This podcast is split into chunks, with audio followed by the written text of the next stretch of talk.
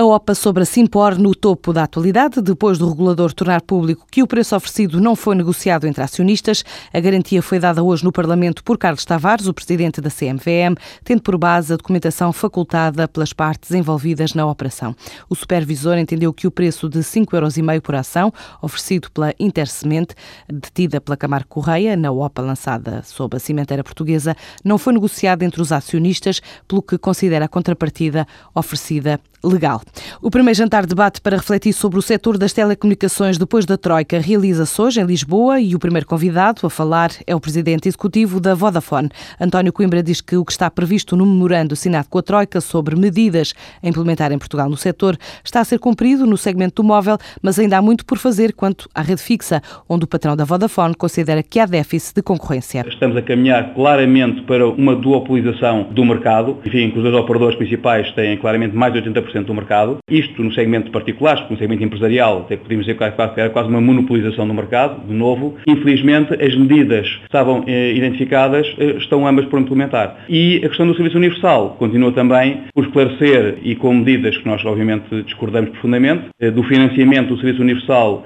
relativamente ao passado, que é um problema entre o Estado português e a PT e tem que ser resolvido como tal, não poderão ser os operadores privados a financiá-lo quando não foram ouvidos e não houve uma nomeação por concurso público do prestador de serviço universal, que é algo também que ainda não está implementado e o concurso para o serviço público também, ainda que esteja alinhavado pelo Governo, também ainda não está implementado. E isso obviamente que é eh, algo eh, que nos preocupa. Perante a atualidade, no que toca à necessidade de reforço da independência da entidade reguladora do setor das telecomunicações, António Coimbra diz-se preocupado com as declarações feitas ontem e hoje nos jornais económicos, quer pelo presidente cessante, quer pela nova responsável pela entidade reguladora. Apesar de eu não me pronunciar muito neste jantar-debate, houve declarações muito recentes, ontem e hoje, eh, por exemplo, por parte do Presidente do Conselho de Administração cessante, o professor Amada Silva, refere ele próprio que, por vezes, a interferência do Governo põe em causa a independência do regulador, ora isto é preocupante, dito pelo Presidente cessante, e a nova Presidente também, ontem nomeada, também numa entrevista ao mesmo meio,